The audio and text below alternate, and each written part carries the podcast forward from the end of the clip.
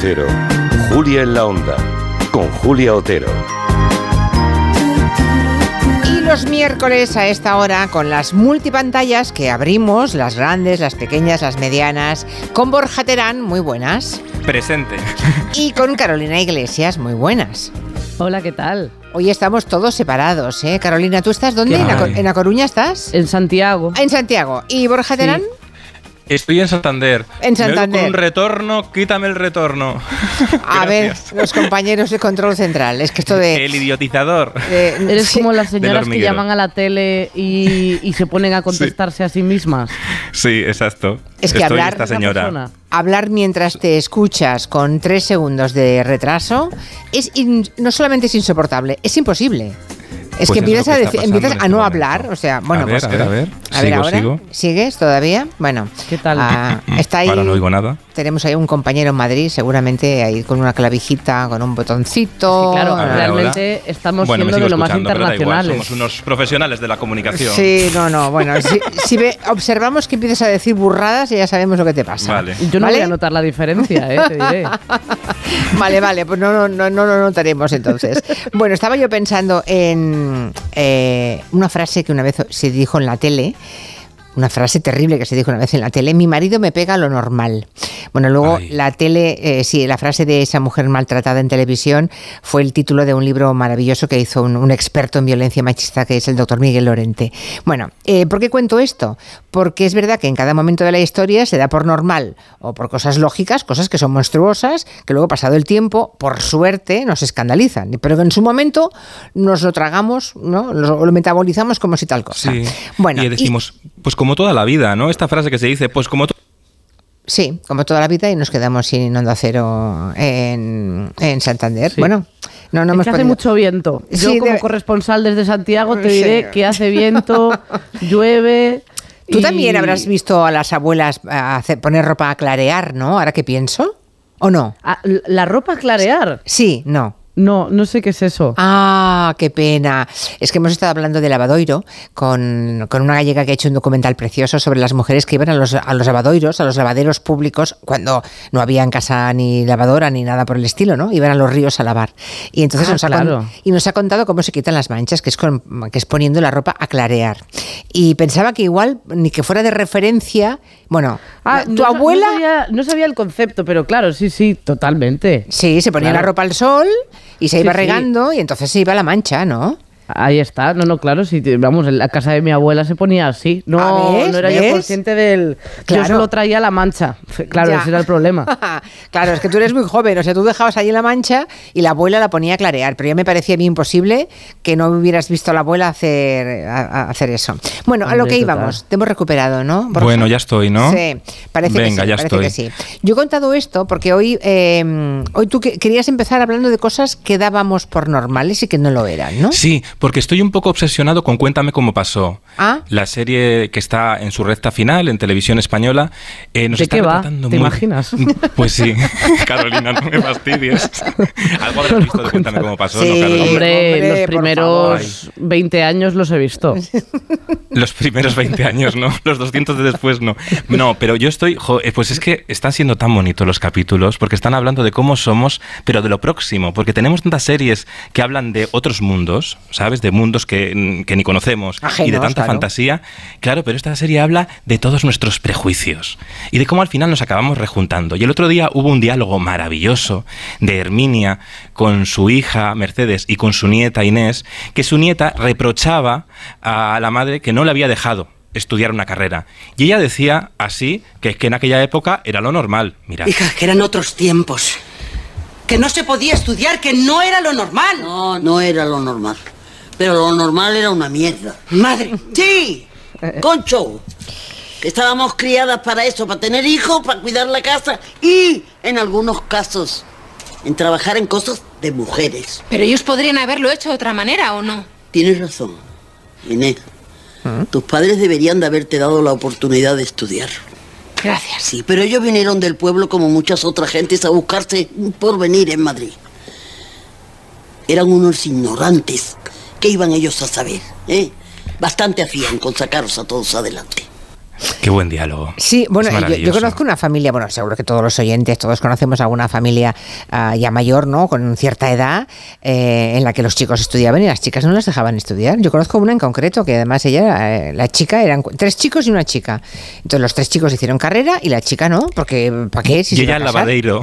No, es muy fuerte, ¿eh? Entonces, Claro, pero era, lo normal de la época, ¿no? No quiere decir que todo el mundo fuera igual, ¿eh? Había padres en aquella época que ya veían que no que, que- que eso no podía ser, ¿no?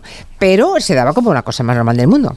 Bueno, ¿qué más has visto? A ver, ¿qué te la Y, y en ese, atención? sí, en ese sentido, ahora mismo que hay tanto debate, que todo lo debatimos en la televisión, muchas veces tiramos también, sin darnos cuenta de lo que era lo normal, reproducimos clichés y no nos damos cuenta que estamos diciendo barbaridades porque no nos da tiempo a pensar. Hablamos tan rápido en los debates estos de la tele y tal, que se va tan rápido que a veces se reproducen eh, uf, cosas que es pervertidas, pervertido escucharlas en 2023. A ver. El otro día en Mañaneros, Pepa Sí. Jiménez dijo esto después de que se casara la hija de, Isa- de Isabel Pantoja. Mirad. Esto es un paripé, como lo dije yo el viernes. Pues como pasado. cualquier boda, Pepa, Como cualquier boda que se hacen paripés, que sí que las hay, de famosos y no famosos. ¿Pero qué quieres no me decir? digáis que hay una ceremonia, yo soy religiosa, y una ceremonia es cuando te casa un cura. Aquí no había cura, aquí no, No, había señora, nada te que casa un notario un también. ¿Cómo? notario. ¿Qué, qué- qué está diciendo? Está- estuvo, muy, estuvo, estuvo muy bien Jaime Cantizano, que dijo, por favor, Pepa, vete a tu burbuja.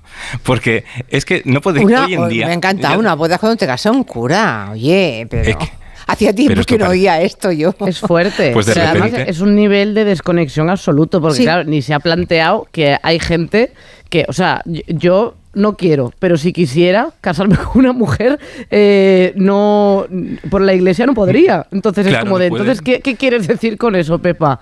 Eh, no, no es posible que nos podamos casar eh, porque entonces no tiene ningún tipo de validez para No ti. tiene validez, no, no, Bastante- ese Es que la validez no está en la- el cura, justamente es lo contrario, Pepa, querida. Pero bueno, Claro. a veces la- todo el pasado siempre vuelve, amigas. ¿No os dais cuenta que el pasado siempre vuelve? Parece que no, esperemos que no. Igual pasa Bueno. lo mismo en, otros, en, otro, en otro magazine matinal. Me gusta, estoy últimamente enganchado a Cuéntame y a los magazines matinales. Es que me gusta el pasado. No, Realmente no tienes gusta. 105 años, ¿eh, Borja? Tengo que Sí, decir. no, no, quita, quita, quita. Pues también hubo otra frase, el otro día estaba hablando también de esto de las relaciones se rompen y una presentadora dijo esta frase que a mí me perturba mogollón cuando alguien lo deja y está soltero. Escuchad. gente rehace su vida La muy gente- rápido. verdad, Adriana, La que ¿no? tiene que rehacer su vida es Laura Escanes, que ella Bueno. hoy se ha tomado la ruptura con Álvaro de Si Luna. quiere, digo, ¿no? que se dé un tiempo. A Que se dé un tiempo. la rehará. Es muy joven. Es que eso de ir de liana a sí, a liana, ver, no lo ¿Qué es esto de la frase de rehacer su vida? ¿Qué pasa? Pues Que cuando es estás maravillosa soltero- esa frase, eso merece un gabinete, ¿eh? O sea, rehacer su vida, o sea, como si la vida estuviera rota y destrozada Claro. por el suelo, ¿no? Y además Con incide cuando... es- tiempos- y eso... Sí, sí, Carolina. No digo que además con unos tiempos locos, o sea, que eh, es reciente la ruptura, ¿no? Es como de que no esté ni un segundo soltera esta chiquilla, o sea, que no que no que no disfrute del tiempo de estar sola. Y sobre todo, sí, pero si fuera un hombre no se lo diría. También te digo, porque es con las mujeres siempre tienen que tener ese vínculo masculino, ¿no? También esto, naftalina, ¿no? Rehacer su vida. También esta otra frase que es terrible, eh, cuando una mujer está soltera o lo deja con su, con su pareja, dice, no encuentra la estabilidad emocional, como si estar con alguien fuera estar estable. Puedes estar casado 20 años y estar súper inestable y al revés. Uf, Eh, si estar ser- con alguien estar justo soltero es no muy estar solo. inestable. Claro, claro, no hay más Claro. mejor estabilidad que la soledad. Ahí sí que ya no, ves. claro, no te tose nadie, claro. Ay, estas cosas. La estabilidad. Sí, pero eh, fíjate, es curioso porque son, son frases cliché que ya están grabadas y ya la gente la dice, la, la gente las dice sin pensarlo, el contenido semántico, ¿no? Claro, Se claro. dicen y porque más en los, me- lo de y en los medios de comunicación. Sí, y en los medios de comunicación, como al final, que también creamos escuela, ¿no? Y, pero como vamos tan rápido y cada vez vamos más rápido, pues nadie se parece que se para a pensar. Pero hay gente que se para a pensar. Ayer, sin ir más lejos, en, en la sexta, en el intermedio, hicieron rompieron la escaleta del programa, rompieron el guion del programa y conectaron con las movilizaciones más violentas que hubo en la calle Ferraz y estaba un reportero de la sexta, Javier Bastida, y recordemos que la, la- la violencia y la discriminación empiezan, empiezan las palabras y le Claro. gritaron esto que siempre se grita en ese tipo de manifestaciones. Perfecto. Y ese es el problema junto con, con insultos.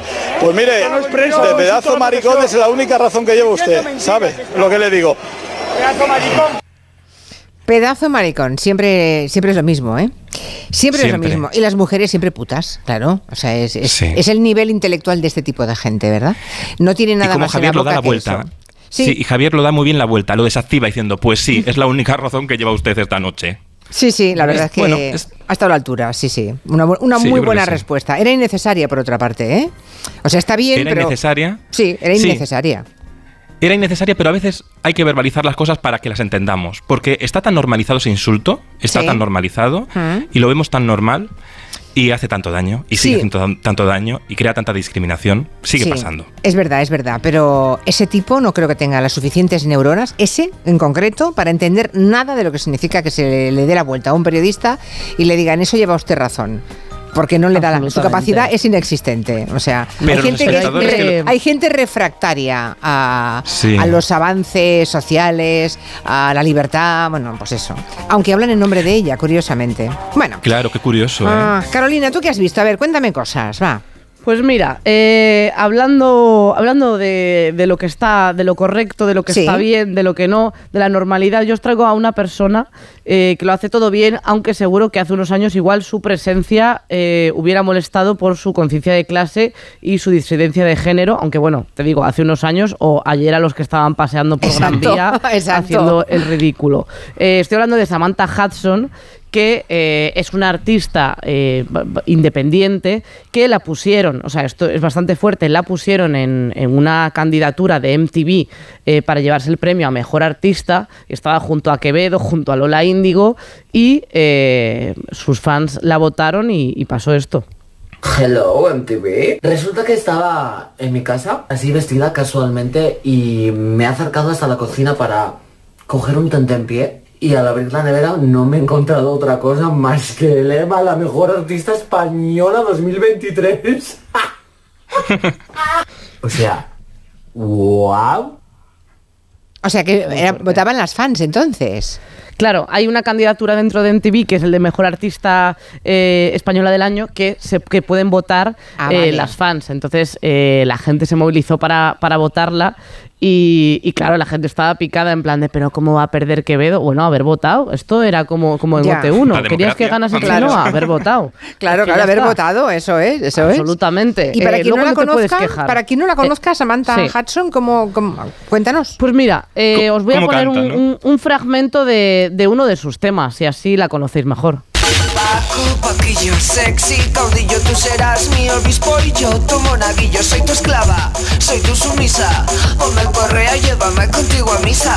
Yo no soy sosa, hazme una soga.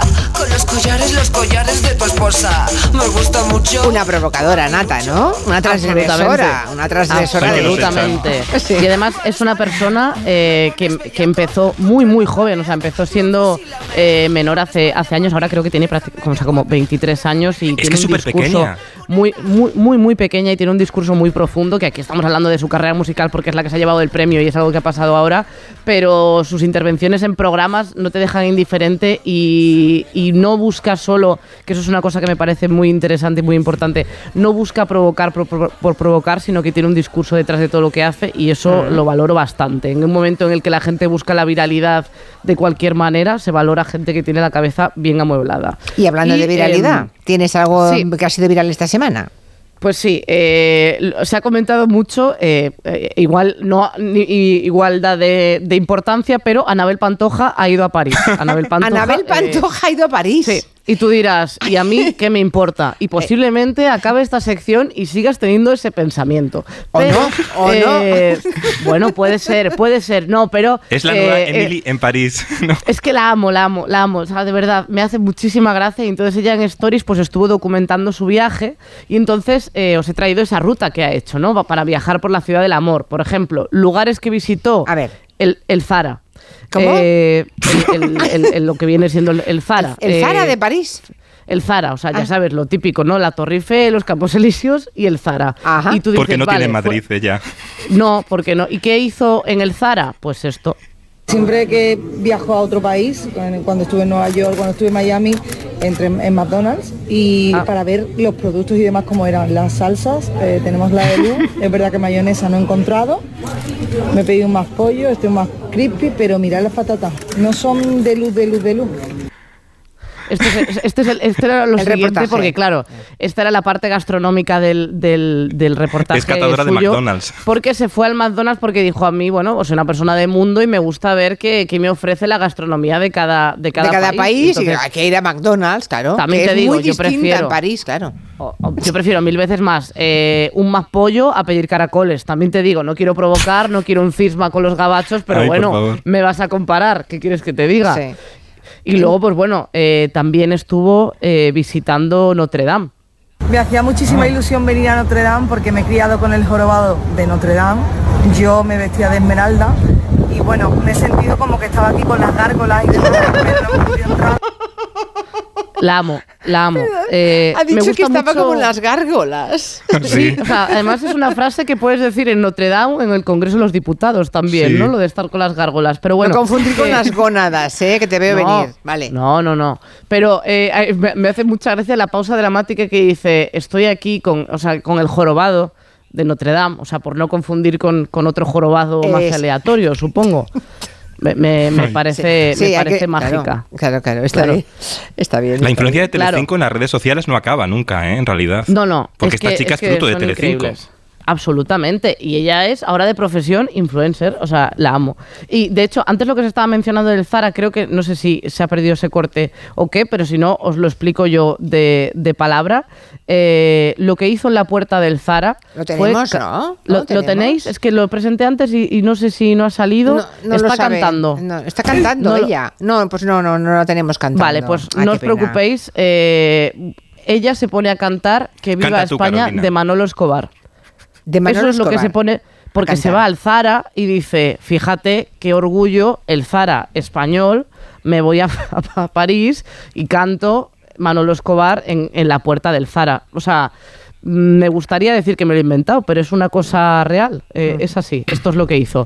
Y luego- Neopatriotismos. muy bonito, Sí, sí. a mí me parece bastante bonito. Y, Sí, y luego también, por seguir un poco la, la- la guía de turismo de Anabel Pantoja en París, eh, le dio también un síndro- el síndrome de Stendhal eh, en el Louvre. ¿Ah, sí? ¿Por qué? Eh, por, lo vamos a... A a- Que te ha dado mucho tiempo en venir a ver esto. Es que es espectacular. Muy bonito. Aquí se hizo la película del Código Da Vinci, el Tom Hanks. No puede ser. la amo. Que alguien le Es diga que, fue en un decorado. No puede ser. O sea, Me no, no, esto, muchísimo. esto no, esto tiene que estar de guion. O sea, entra No, al Louvre, ve la Gioconda y dice que allí se grabó el código da Vinci. Bueno, lo hizo, lo hizo fuera. Eh, yo no Ya. la vi dentro del Louvre, realmente, no puedo confirmarlo. Vale. Eh, pero bueno, yo que sé, al final es verdad que eh, las, eh, las, las obras artísticas son las que ponen a las ciudades en el mapa. O sea, yo si no le hubieran dado un premio a Chenoa eh, en París, yo no habría conocido nunca París, no lo sabría poner en el mapa ya, ya, ya. técnicamente. Vale, vale, vale, vale, vale, vale. Vale, Y vale, ya lo luego- entiendo. Y para acabar, Vale, para acabar, eh, hay otra gente de Sálvame que se ha ido de viaje, que bueno, que como sabéis van a, estrenar un programa pronto en Netflix y tal. El viernes. Y, eh, a exacto, y a Terelu se le olvidó eh, lo más importante en casa. Tú dirás, ¿es el pasaporte? Sí. No, el, el colacao. Y ponme el... Ponme... Pero hemos conseguido Colacao, ¿eh? Encontrar los sobres de colacao que se me habían olvidado. O sea, voy a pagar 10 colacao en un bar de el aeropuerto. Un baratito para salir a tomarme el colacao por la mañana. ¿Tienes una bolsita? La tía lo que hizo fue... al final compraron. Colacao, sí. comprarse sobres de colacao en la cafetería de- del, del aeropuerto y se compró como eh, 30 sobres de colacao y se gastó ahí sus 30 pavos en, en sobres de colacao para llevar al viaje que hicieron a, a- a Estados Unidos. Bueno, una magia. Ya. Y esta es la, la- la más rabiosa actualidad que te traigo Ya, de ya, las ya. redes, Julia. Muy, muy interesante todo, ¿eh? Nada, Interesante. te- devolvemos la conexión. Pues sí, casi que de- casi que devolverla, porque la verdad es que estando los tres en lugares, cada uno en un sitio diferente, es un poco cacofónico, pero... Ay, Pero estamos ya. conectados. Sí, estamos bien conectados. Carolina Yo Iglesias. te llevo en el corazón. Yo también Un a ti. besito. Un besito, Borja Terán. Adiós. Adiós, adiós. Adiós. Enseguida nos sentamos con Isabel Cosetti y Laia Costa.